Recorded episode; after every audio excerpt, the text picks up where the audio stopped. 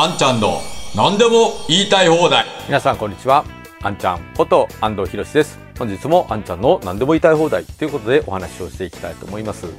で今日は令和4年2022年の大晦日です。まあ、いよいよ年の瀬ということで、えー、今年も1年間皆様には本当にお世話になりましてありがとうございました。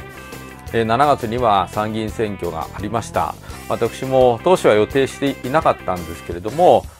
新党国盛から東京の選挙区で立候補させていただきました、まあ、結果は大変残念な結果ではありましたけれどもでもやはり政治の世界とは縁も切れないなということを改めて感じさせていただきましたし引き続き来年はですね日本の経済、財政、そして国力の再生のためにできることをしっかりとやっていきたいというふうに思っております。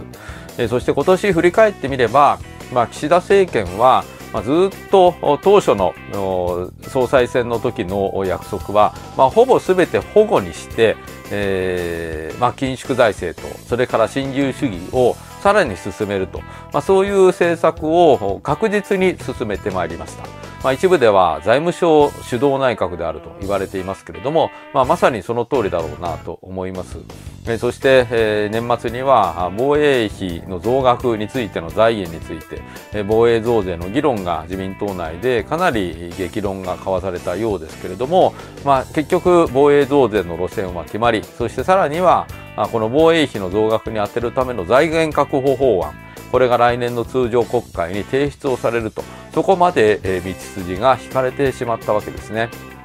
まあ、かなり今の内閣は財務省に主導されていると、まあ、そういう状態になっています。そこに加えて日銀が年末には金融政策を転換すると。利上げではないという説明をしていますけれども、まあ、やはり市場はこれは金利を上げるというメッセージだと受け止めてそして1月からは固定型ですけれども住宅ローンの金利が上がると、まあ、そういうことになりました。日本経済は全く再生をしておりませんし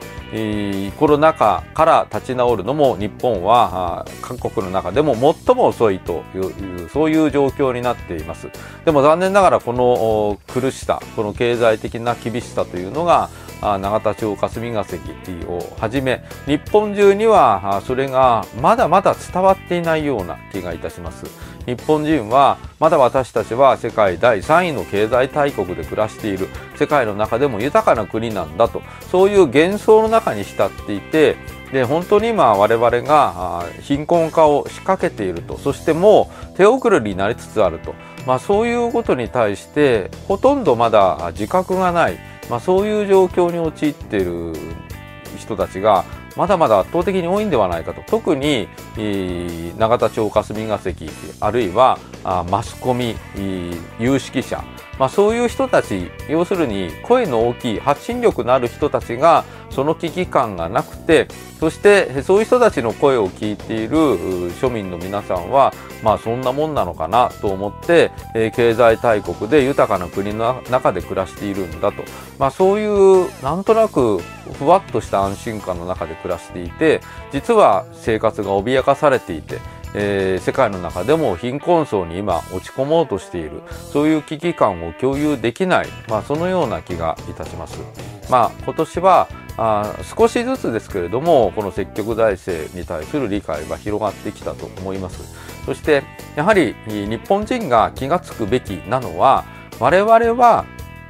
先進一応先進国としてそして物を作る力も今はまだ持っている。非常に経済的な基盤は優れた国に生まれている。そこはすごく幸せなのだと。そして政策を転換するだけで政府が転換をするだけで一人一人はもっと豊かになれるし一人一人はもっと安心して暮らすことができるのだと。そういう幸せな国に生まれているにもかかわらずそういう政治が実現されていない。ここが問題なのだと。そういうことに多くの皆さんに気づいていただきたい。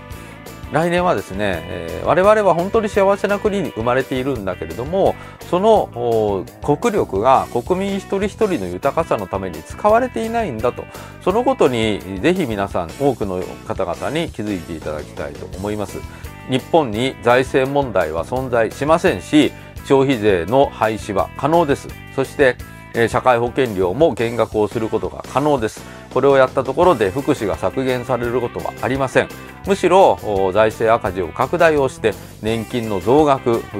あるいはさまざまな社会保障の福祉の充実こういうことをやっていくことによって国民一人一人の豊かさ心の安心というものは取り戻せると思っております。介護職の皆さんやあるいは保育士の皆さんの低賃金そして、えそれに類するようないわゆる完成ワーキングプアと言われるような人たちを処遇改善して、えちゃんとまともな仕事について、えまともな給料がもらえて安定雇用で終身雇用でそして安心して結婚して子供が持てるようなそういう環境を取り戻せるように来年も頑張っていきたいと思いますのでぜひ皆さんにはまた来年もえー、このあんちゃんの何でも言いたい放題。そしてまたもう一つの安藤博チャンネル博の視点の方もぜひご視聴いただきますように。そして拡散をしてくださいますようによろしくお願いを申し上げたいと思います、えー、今年1年間皆様方には本当にお世話になりました。来年1年が皆さんにとっても素晴らしい1年であることを記念申し上げまして私の年末のご挨拶とさせていただきます。どうぞ来年もよろしくお願いいたします。ありがとうございました。